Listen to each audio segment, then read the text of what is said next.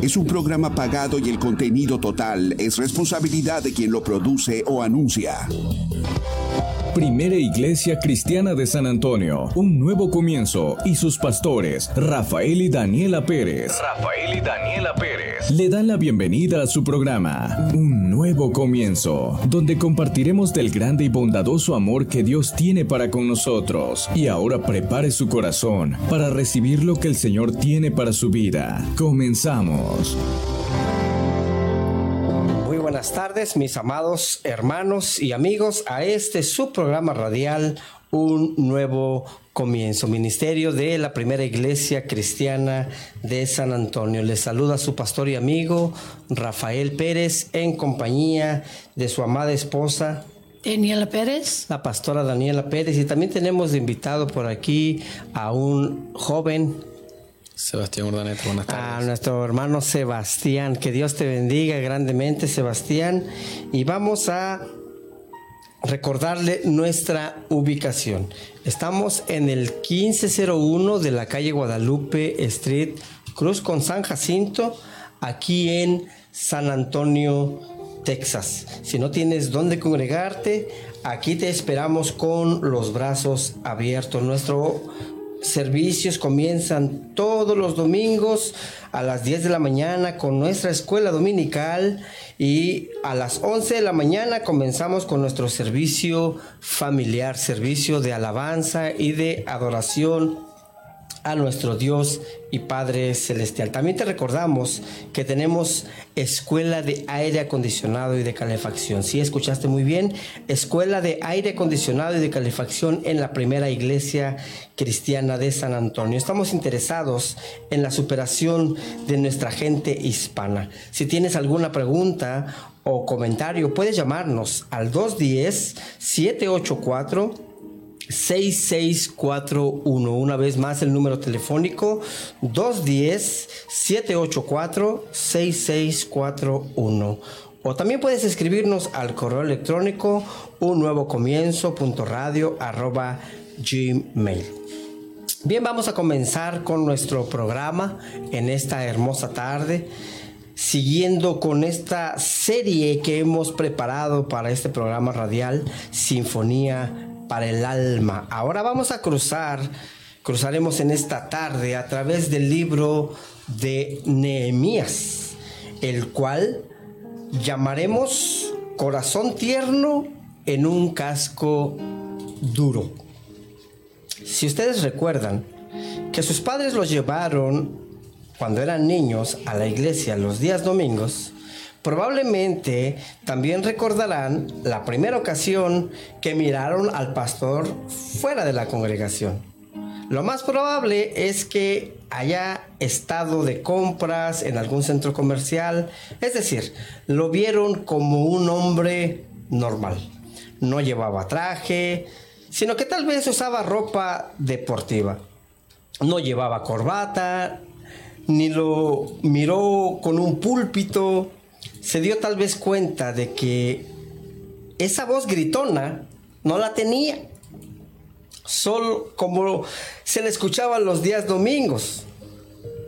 Se pudo dar cuenta que también era un hombre sencillo, que de manera regular va de compras como el resto y que come como todos nosotros. La verdad es que los líderes espirituales no siempre lucen como nosotros lo esperamos. Aún recuerdo cuando era niño, allá en México, mi pastor, cuando lo vi en la calle, estaba levantando una pared. Él era albañil. Estaba todo sucio. Casi no parecía el pastor de los domingos. Porque los líderes también viven una manera normal. No se miran como esos predicadores gritones que todos los domingos están ahí frente al púlpito. Bueno, debo ser honesto. Creo que yo también soy un poco gritón.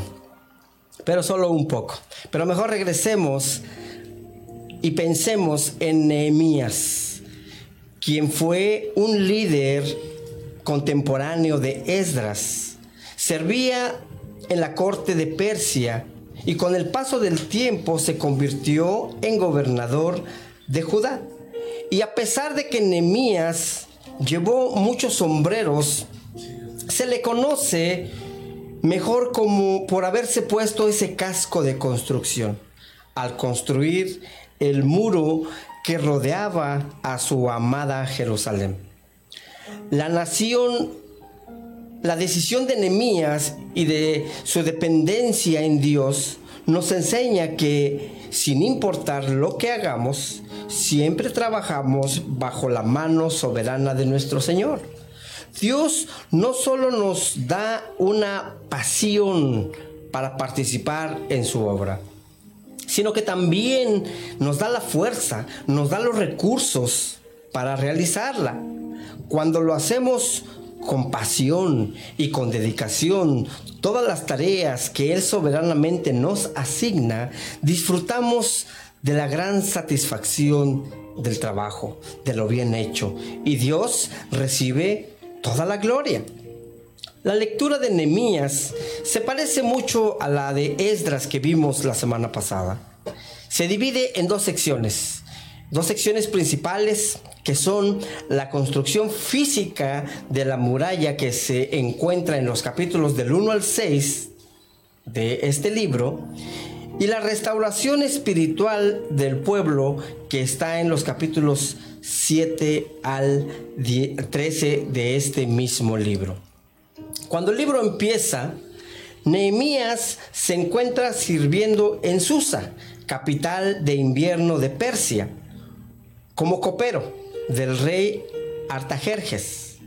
El trabajo de copero es más importante de lo que suena, ya que la vida misma del rey estaba en sus manos y en su paladar, puesto que el copero probaba los vinos y alimentos antes de que el rey los comiera para ver si no tenía algún veneno. Solo los individuos más honestos, más dignos de confianza y más discretos eran escogidos para este cargo. Nemías preguntó por la condición de su amada Jerusalén y no obtuvo buenas noticias. Miren lo que dice Nehemías capítulo 1 versos 3, 1, 1 al 3. ¿Qué dice Sebastián? Palabras de Nehemías, hijo de Acalías. Aconteció en el mes de Quisleu, en el año 20, estando yo en Susa, capitán del reino, que vino Hanani, uno de mis hermanos, con algunos varones de Judá, y les pregunté por los judíos que habían escapado, que habían quedado de la cautividad y por Jerusalén. Y me dijeron, el remanente, los que quedaron de la cautividad allí en la provincia, están en gran mal y, y afrenta y el muro de Jerusalén derribado y sus puertas quemadas a fuego. Ya. Jerusalén, como lo vimos aquí, estaba desolada y sin protección, y era solo la sombra humeante de su gloria pasada. Las noticias partieron el corazón de Nehemías. Después de lamentarse, Nehemías oró al único que podía tener plenamente su aflicción, al que podía atenderle, al que podía proveer una fórmula para ayudar a sus compatriotas.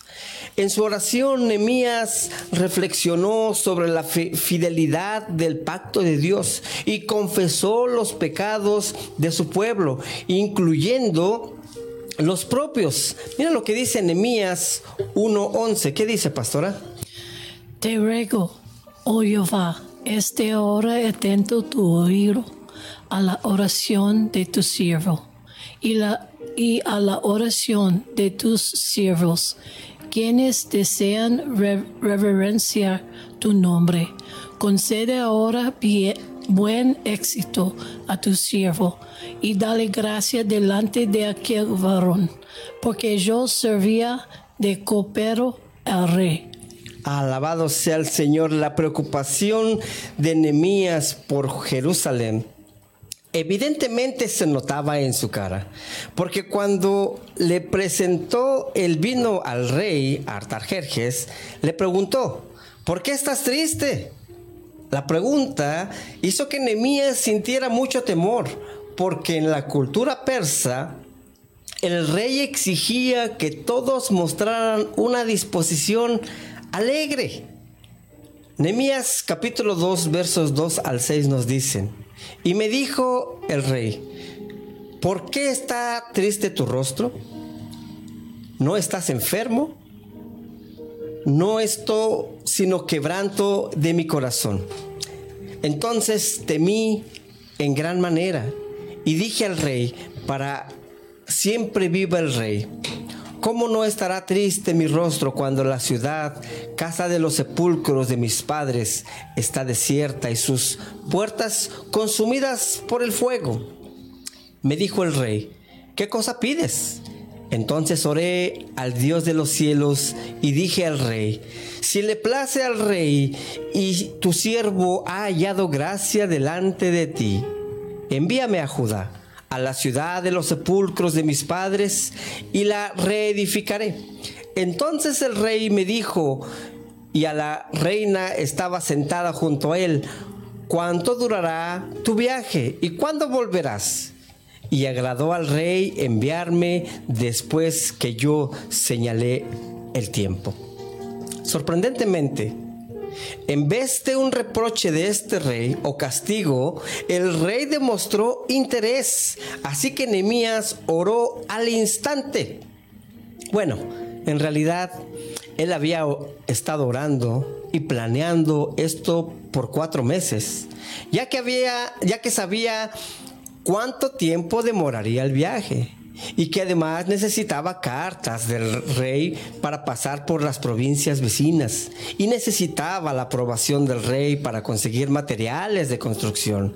Con confianza y mucho respeto, Nehemías pidió las cosas que necesitaba y el rey le concedió todo porque la mano de Dios estaba sobre Nehemías. Así nos lo dice el capítulo 2, versos 7 y 8. ¿Qué dice en Sebastián? Además, dije, al rey, si le place al rey, que se me den cartas para los gobernadores al otro lado del río, para que me franqueen el paso hasta que llegue a Judá. Y carta para Asaf, guarda del bosque del rey, para que me dé madera para enmaderar las puertas del palacio de la casa, y para el muro de la ciudad, y la casa en que yo estaré. Y me concedió el rey según la benéfica mano de mi Dios sobre mí. Alabado sea el Señor. Cuando llegó a Jerusalén y después de haber examinado la muralla por sí mismo, Nehemías motivó al pueblo a que empezara la reconstrucción, pero también la oposición se hizo más intensa porque veían que la construcción como una amenaza a su poder. Y además pensaban que era una oportunidad para que los judíos recuperasen su identidad perdida por un largo tiempo. La oposición no venía solo desde afuera, pues dentro de los muros el conflicto, conflicto amenazaba con dividir a la comunidad judía. Nemías capítulo 5, ya avanzando un poco más en el verso 1 al 5, nos dice, entonces hubo gran clamor del pueblo y de sus mujeres contra sus hermanos judíos. Había quien decía, nosotros, nuestros hijos, nuestras hijas y muchos, por tanto, hemos pedido prestado grano para comer y vivir y había quienes decían, hemos empeñado nuestras tierras, nuestras viñas y, nuestras casas para comprar grano y casual y a causa del hambre. Y había quienes decían, hemos tomado prestado dinero del tributo del rey sobre nuestras tierras y viñas. Ahora bien, nuestra carne es como la carne de nuestros hermanos, nuestros hijos como sus hijos. Y he aquí que nuestro, nosotros dimos nuestros hijos y nuestras hijas a servidumbre y algunas de nuestras hijas lo están ya y no tenemos posibilidad de rescatarlas porque vuestras tierras y nuestras viñas son de otros. Sabiendo que la muralla y la nación no podía seguir con esta clase de lucha interna, Nehemías confrontó a los prestamistas por los abusos que realizaban. En respuesta, ellos devolvieron sus ganancias ilícitas. Nehemías modeló lo que pidió. Como gobernador de Judá, cargó al que fue nombrado, cargo al que fue nombrado en algún momento durante la construcción de la muralla, tenía el derecho a recibir del pueblo una asignación para que se alimentase. Sin embargo, la rehusó y pagó de su propio bolsillo ayuda para los dignatarios. Pablo da un ejemplo de este tema a los tesalonicenses. En la carta, en la segunda carta a los tesalonicenses, capítulo 3, versos 7 y 9, ¿qué dicen, pastora? Porque vosotros mismos sabéis de qué manera debíais imitarnos, pues nosotros no aduvimos desordenadamente entre, entre vosotros, ni comimos de, balde, el pan de nadie, sino que trabajamos con afán y fatiga día y noche para no ser gravosos a ninguno de vosotros no porque no tuviésemos derecho, sino por, dar, por daros nosotros mismos un ejemplo para que nos imita, Para que nos imitáis. Gracias. Aquí vemos que aunque los conflictos internos habían cesado, la oposición externa continuó. Les llevó 52 días reconstruir la muralla. Sin embargo, la reedificación del pueblo llevaría mucho más tiempo. Después de haber instalado las últimas puertas y organizado la logística de acceso a la ciudad, Nehemías dirigió su atención a la mejora de la vida en la comunidad. Ya en el capítulo 7, en los versos 1 al 4, nos dice, luego que el muro fue edificado y colocadas las puertas y fueron señalados los porteros y cantores y levitas, mandé a mi hermano Ananí y a Ananías, jefe de la fortaleza de Jerusalén, porque este era varón de verdad y temeroso de Dios más que muchos. Y les dije, no se abran las puertas de Jerusalén hasta que caliente el sol. Y aunque haya gente allí, cerrad las puertas y atrancadlas. Y señalé guardas de los moradores de Jerusalén, cada cual en su turno, cada uno delante de su casa. Porque la ciudad era espaciosa y grande, pero poco pueblo dentro de ella y no había casas reedificadas. Algún tiempo después de terminar la muralla, el pueblo había dejado de dar los diezmos, descuidando de esa manera el templo y a los levitas.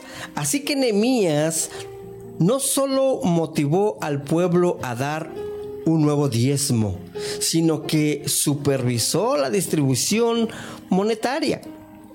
Ya en el capítulo 13, en los versos 10 al 14, nos dice, encontré asimismo que las porciones para los levitas no les había sido dadas y que los levitas y cantores que hacían el servicio habían oído cada uno a su heredad.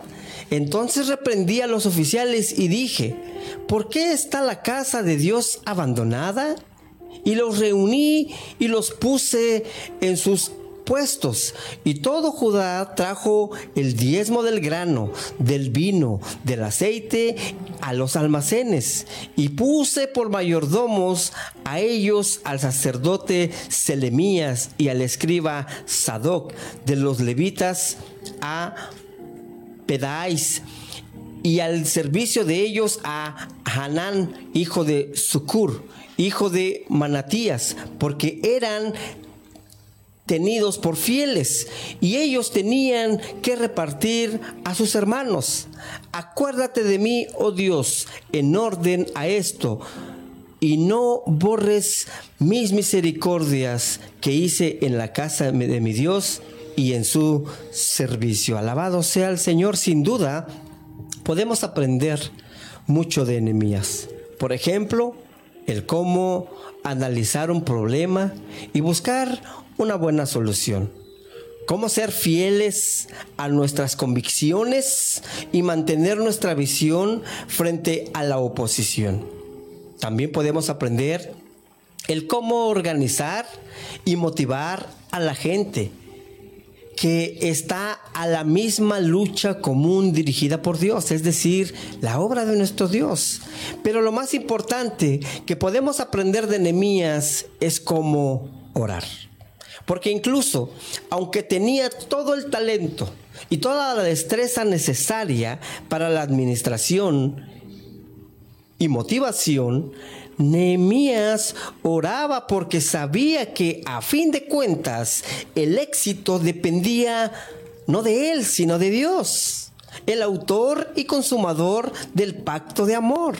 Y así nos lo dice ahí en Nehemías capítulo 1, verso 5. ¿Qué dice Sebastián? Y dije, te ruego, oh Jehová, Dios de los cielos, fuerte, grande y temible, que guarda el pacto y la misericordia a los que le aman y guardan sus mandamientos. Alabado sea el Señor. Así que mi hermano, mi hermana que me estás escuchando, mi amigo, mi amiga que me escuchas, continuemos adelante. No nos cansemos en hacer la obra de nuestro Señor, esa extraordinaria labor que Dios nos ha encomendado. Yo te invito en esta tarde, mi hermano, mi hermana, mi amigo, mi amiga, a que comiences a planear tu servicio al Señor, a que comiences a meditar. ¿Qué estás haciendo para el Señor? Administra ese tiempo que no es tuyo, sino del Señor. El tiempo le pertenece a Él. Él es el tiempo, Él es el principio, el, el, fin, el alfa y el omega. Y todo el tiempo que Él nos da es para servirle a Él, para adorarle a Él. Y tú tienes que pensar cómo estás haciendo todo tu trabajo para que en conclusión tú vengas a motivarte a ti mismo y vengas a motivar a todos los que te rodean. Pero sobre todo, mi hermano, mi hermana, ora Ora al Señor porque esa es la herramienta más poderosa que tenemos en nuestras manos. Filipenses 4, 6 al 7 nos dice, por nada estéis afanoso, sino sean conocidas vuestras peticiones delante de Dios en toda oración y ruego con oración de gracias y la paz de Dios que sobrepasa todo entendimiento guardará vuestros corazones y vuestros pensamientos en Cristo Jesús. A veces mis hermanos, a veces mis amigos, nosotros nos desesperamos, nosotros nos desanimamos. Y esto no estaba en mis planes, pero quiero contarte un testimonio que pasó precisamente el día de hoy. Durante dos años yo no había podido tener una cita en el consulado por esto del COVID y necesitaba renovar mi pasaporte. Finalmente, esta semana logré obtener una cita para el consulado mexicano aquí en los Estados Unidos y pude ir a tramitar mi pasaporte. Pero siempre hay obstáculos, siempre hay situaciones difíciles. Y el Señor me mostraba algo poderosísimo. Al entrar yo a ese consulado, uno de los obstáculos primordiales que obtuve ahí fue que mi acta de nacimiento, decían ellos que ya estaba caducada. Y me decían solamente puedes tramitar una de los dos, o tu acta o tu pasaporte. Pero si quieres tu pasaporte necesitas el acta. Así es que una señorita que salió del consulado ofreció ayudarme y tramitó mi acta de nacimiento, tramitó mi pasaporte y necesitaba cuatro actas de mis hijos que yo no sabía cómo las iba a obtener. Y el Señor me decía, tú tienes el favor mío, así es que no dudes. Ve y pregunta. Fui y le pregunté a la señorita de nuevo, le dije, disculpe, ¿usted cree que pudiera yo tramitar las actas de nacimiento de mis hijos? Me dijo, sí, sí puedes, solamente con tu identificación. Le dije, pero necesito sacar cita. Me dijo, sí, tienes que sacar cita, pero déjame ayudarte. Dije, gloria sea al Señor. Es decir, que cuando nosotros depositamos nuestra confianza en el Señor, su nombre es altamente glorificado. Amén. Él es el único que puede abrir puertas que nadie puede abrir. Y es el único que puede cerrar puertas que nadie puede cerrar. Así es que mi amigo, mi amiga, yo no sé cuál sea esa situación que te tiene tal vez en pausa, tal vez desanimado, tal vez desilusionado, para continuar adelante en el camino del Señor. Y de parte del Señor te lo digo como se lo dijo a Josué. Mira que te mando, que te esfuerces y que seas valiente. No temas ni desmayes, porque Jehová tu Dios estará contigo a donde quiera que vayas. Pero también le dijo, cuida de guardar todos mis mandamientos para que te vaya bien en esta tierra. Mis amados hermanos, lo único que tenemos que hacer nosotros es obedecer a Dios. Lo único que tenemos que hacer es confiar en Él. Y si Él dijo que lo hará, Él lo hará. Yo te invito a que en esta tarde medites en esta palabra que trajimos en este programa radial Un Nuevo Comienzo y agradezcas a nuestro Señor por todo lo que ha hecho a lo largo de tu vida hasta este momento y que le des gracias y pídele que te dé fortaleza para que sigas adelante. Es tiempo de que te levantes, reedifiques ese ministerio que el Señor te ha dado, porque el Señor no ha terminado contigo el proceso, apenas está comenzando. Que Dios les bendiga y les esperamos en nuestra próxima edición a las 2 de la tarde en este nuestro programa radial Un nuevo comienzo. Que la paz de Dios sea, con, ustedes. Bendiciones.